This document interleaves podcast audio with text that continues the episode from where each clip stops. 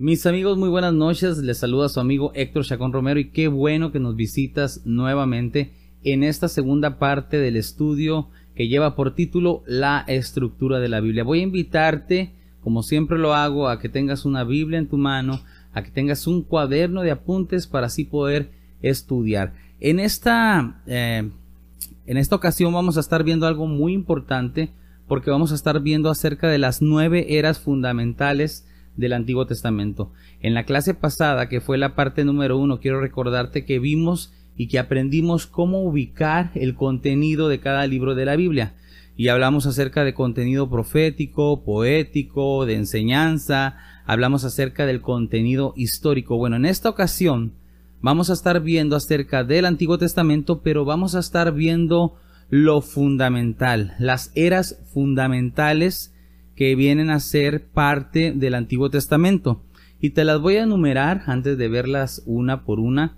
Te voy a estar enumerando cada una de ellas. Bueno, por, a, principio de cuenta tenemos lo que viene siendo la era de la creación y la creación habla acerca de la creación del mundo, la creación del hombre, los sucesos que son ah, los sucesos tempranos, ahora sí en la existencia del ser humano. Después de ahí tenemos la era de los patriarcas y obviamente esto nos habla acerca del nacimiento del pueblo hebreo, nos habla especialmente una familia, la familia de Abraham.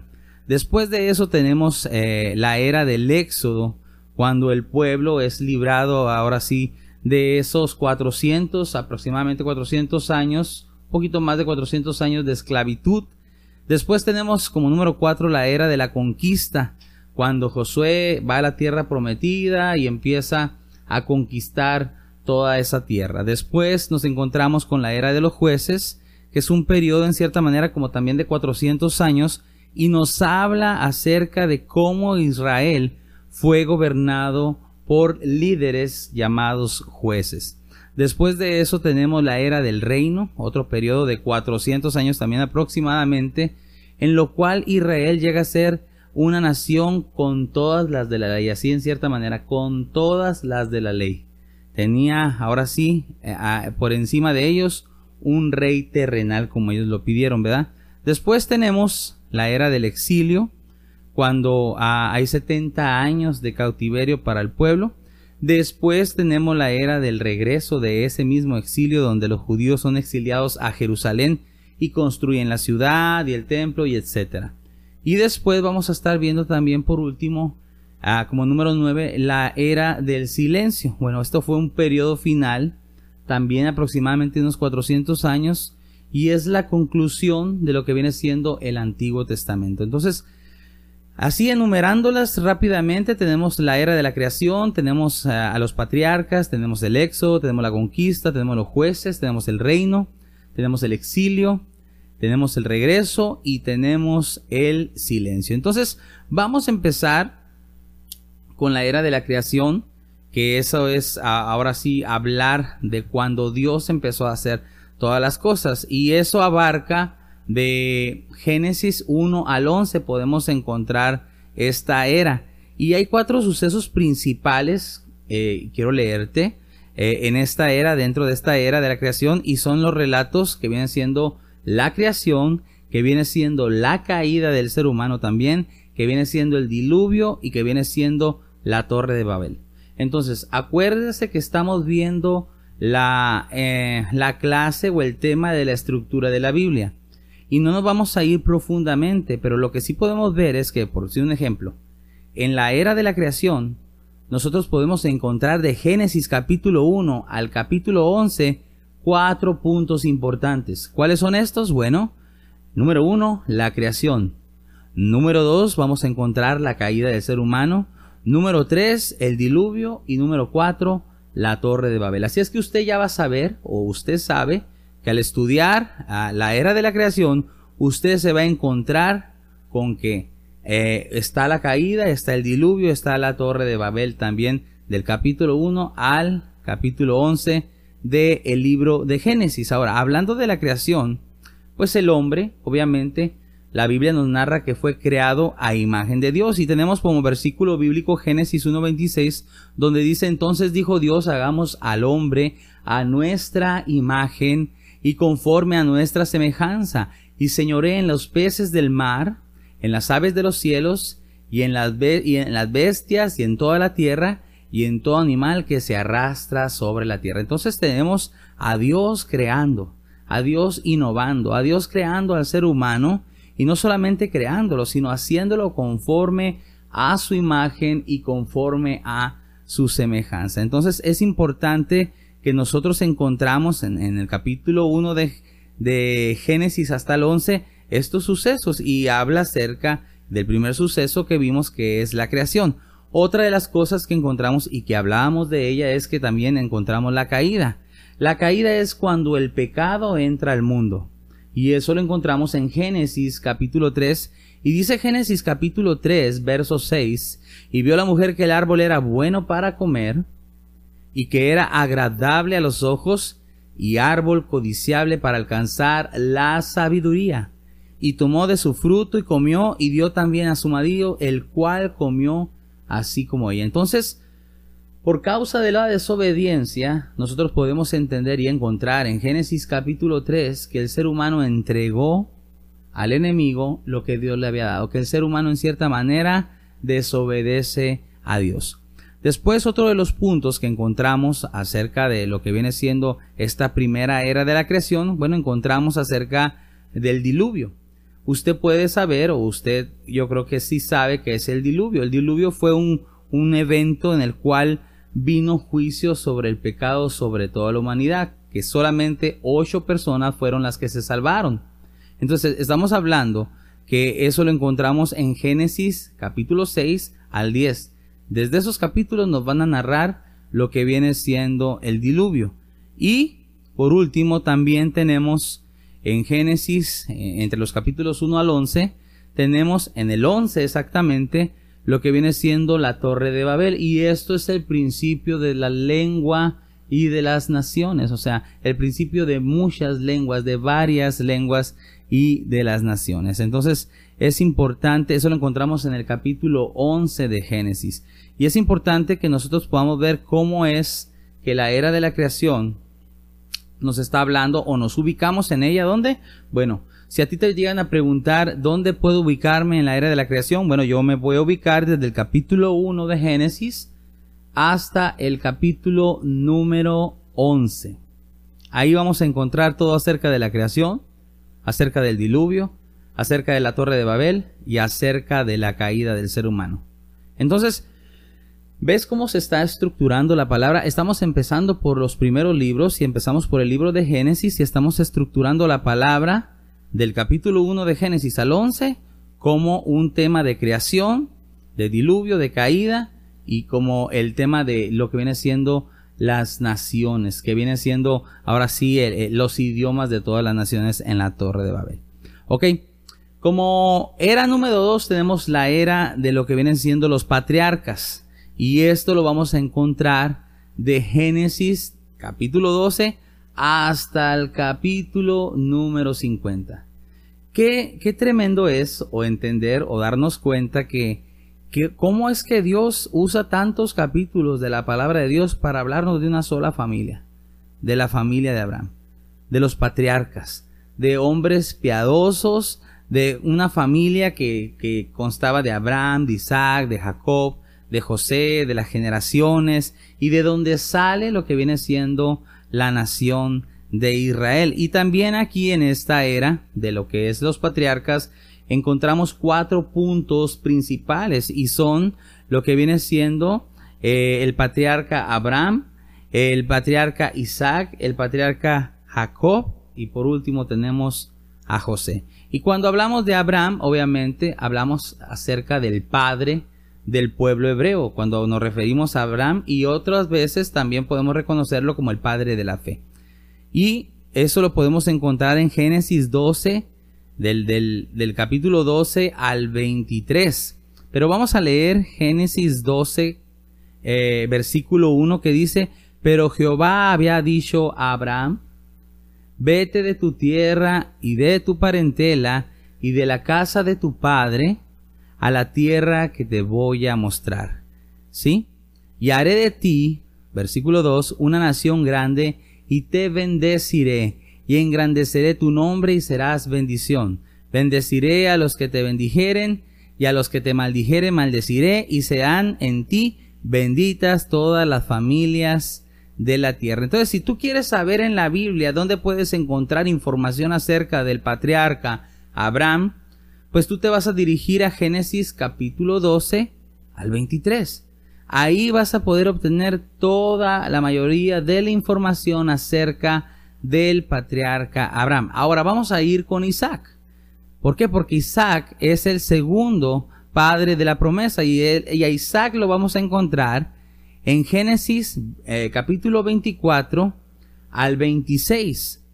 Y dice Génesis 26, 24 al 25 de esta manera, y se le apareció Jehová aquella noche y le dijo, yo soy el Dios de Abraham tu padre.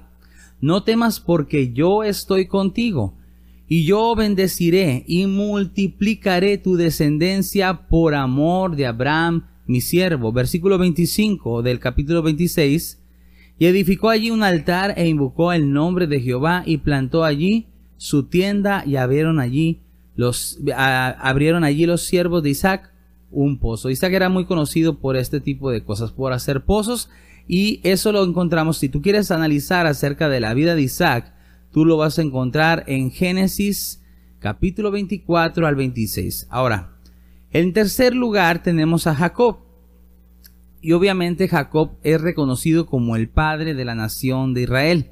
A Jacob lo vamos a identificar o lo vamos a ubicar en Génesis capítulo 27 a Génesis capítulo 35. Y si tú quieres conocer acerca de Jacob, tú te puedes dirigir a esos capítulos y puedes sustraer de la palabra de Dios información acerca de Jacob. Y por último, como cuarto punto, tenemos la vida de José. Y José pues vino a ser el líder o el segundo líder de esta nación de Egipto. Y a José lo podemos encontrar en Génesis capítulo 37 a Génesis capítulo 50. Entonces, es importante que, que tú vayas viendo que vayamos viendo cómo es que nosotros podemos ubicarnos en la palabra.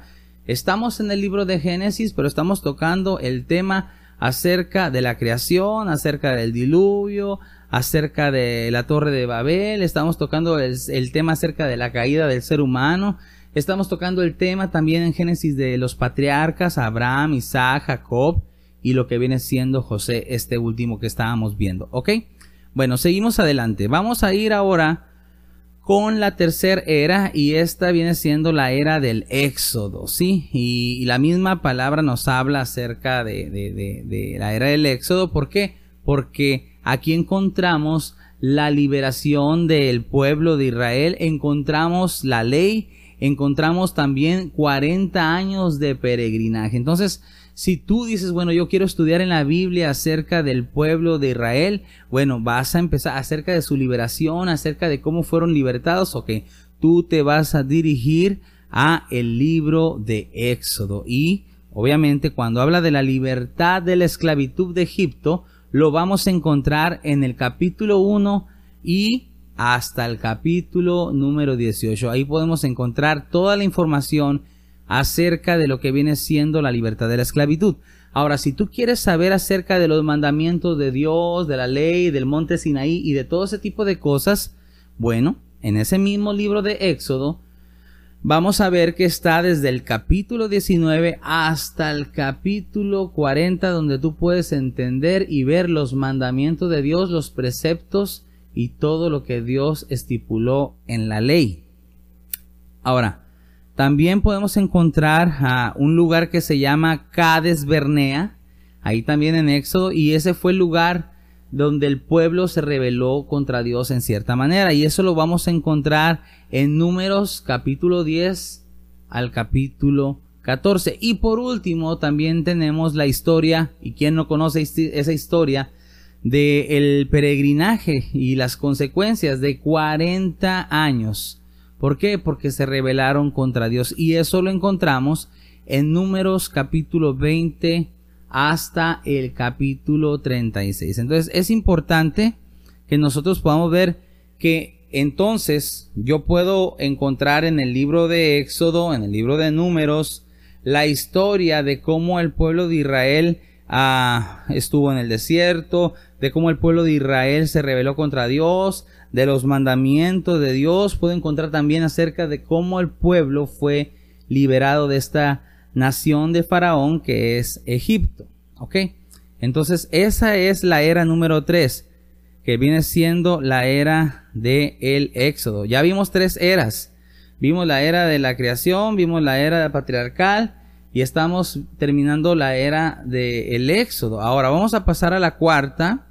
Y la cuarta era es de ahí la conquista. Bueno, ¿quién no ubica la conquista? Claro, nosotros ubicamos la conquista. ¿Y dónde? Cuando hablamos de conquista podemos ver un nombre, Josué. ¿Sí? Y a Josué lo vamos a ubicar en cierta manera en el capítulo ah, número uno del, del mismo libro de Josué que lleva su nombre hasta el capítulo número 5. Ahí podemos encontrar acerca de una división milagrosa de aguas. También vamos a encontrar aparte de la conquista milagrosa de una ciudad llamada, llamada Jericó. Eso lo vamos a encontrar en Josué capítulo 6.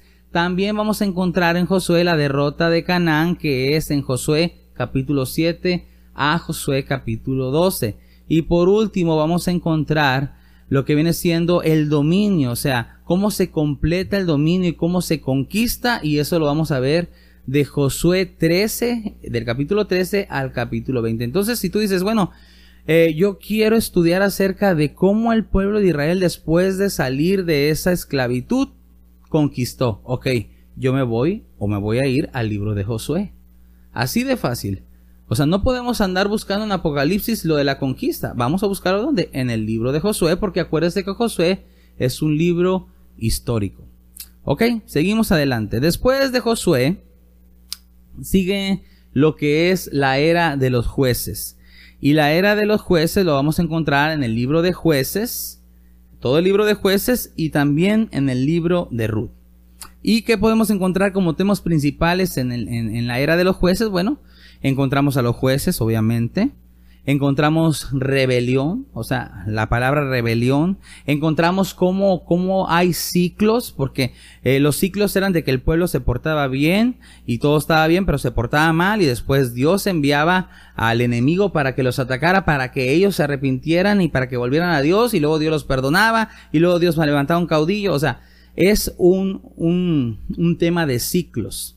Entonces, cuando nosotros hablamos de los jueces, estamos hablando de una era donde eh, el pueblo de Israel eh, llevaba una vida de ciclos, una vida de rebelión, una vida de arrepentimiento, rebelión, arrepentimiento, y podemos entender que esa es la era de los jueces.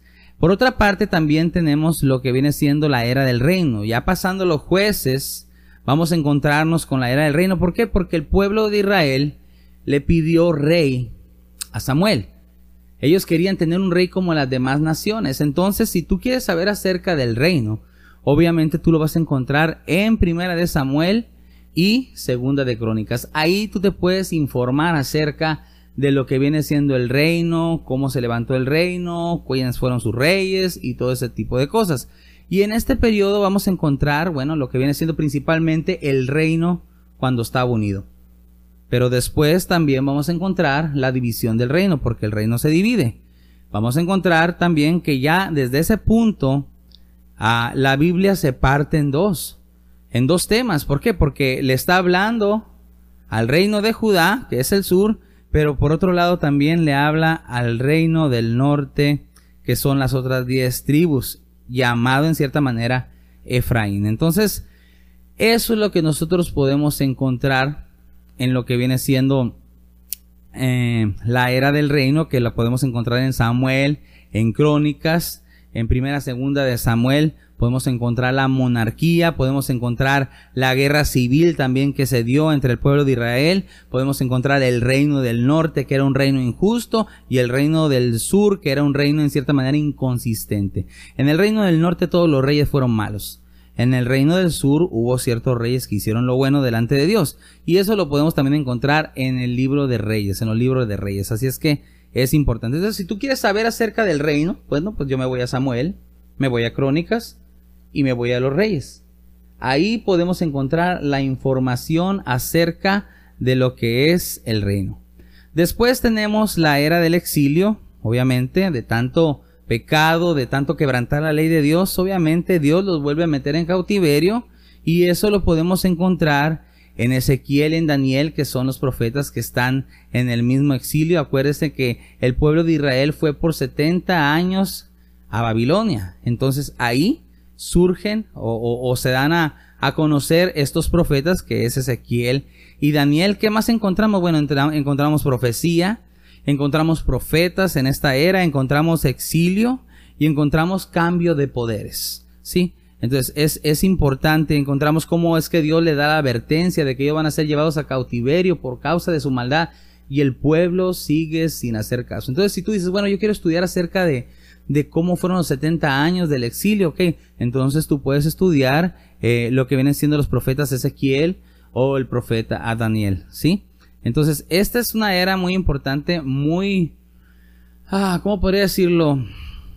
Muy muy impactante. ¿Por qué? Porque Dios en medio de que su pueblo está en cautiverio, Dios les manda profetas y les dice que sigan apartándose y que no están solos y que en algún momento ese exilio se va a acabar y que van a volver a regresar a su tierra para reconstruir las murallas y reconstruir el templo. ¿Ok? Ah, se habla acerca de, la, de lo que viene siendo el imperio, el imperio persa y muchas cosas que encontramos en lo que viene siendo ese tema. Ahora, Vamos a irnos a la otra era que es la era del regreso. Obviamente ya después de haber cumplido los 70 años, nos encontramos con que el pueblo regresa. ¿Regresa qué? A construir el templo. ¿Regresa qué? A construir las murallas. Y esto lo vamos a encontrar en los libros de Esdras y de Esther. Eso es lo que vamos a encontrar. Y vamos a ver palabras como ruina, como templo, como pueblo, como murallas. Y vamos a estar viendo también en el, en el libro de Nehemías, también. Podemos contar al, a, a, Nehemías como, como un libro donde nosotros podemos informarnos acerca de estos sucesos cuando el pueblo de Israel regresa, reedifica el templo, reedifica lo que viene ser una muralla, viene a ser como una reedificación espiritual en el mismo pueblo, en el mismo espíritu del pueblo. Habla de restauración y de todo ese tipo de cosas. Entonces, esa es la era de lo que viene siendo el regreso. Entonces tú dices, bueno, yo quiero estudiar acerca de cómo el pueblo regresó después del cautiverio de los 70 años. Bueno, yo voy a los libros de Esdras, a los libros de Esther, yo voy al libro de Nehemías. ¿Ok? Entonces, como ves, estamos, estamos viendo la estructura de la Biblia, estamos viendo cómo cada libro nos está hablando de ciertos temas. Y son muy emocionantes y muy importantes. Y tenemos lo que viene siendo la última era de las nueve que estábamos hablando, que es la era del silencio. Y esto eh, lo encontramos entre el Antiguo Testamento y el Nuevo Testamento, entre el último profeta que es Malaquías y el primer libro que viene siendo de los Evangelios que es Mateo. En ese lapso, fue un lapso aproximadamente de unos 400 años y vamos a encontrar que Dios guarda silencio que Dios guarda silencio, que Dios ya no le habla más a su pueblo, pero suceden cosas muy importantes en ese silencio. ¿Por qué? Porque empiezan a, a, ver, a salir sectas políticas, empiezan a salir sectas religiosas, pero también empieza a haber una esperanza mesiánica. A eso se refiere lo que viene siendo la era del silencio.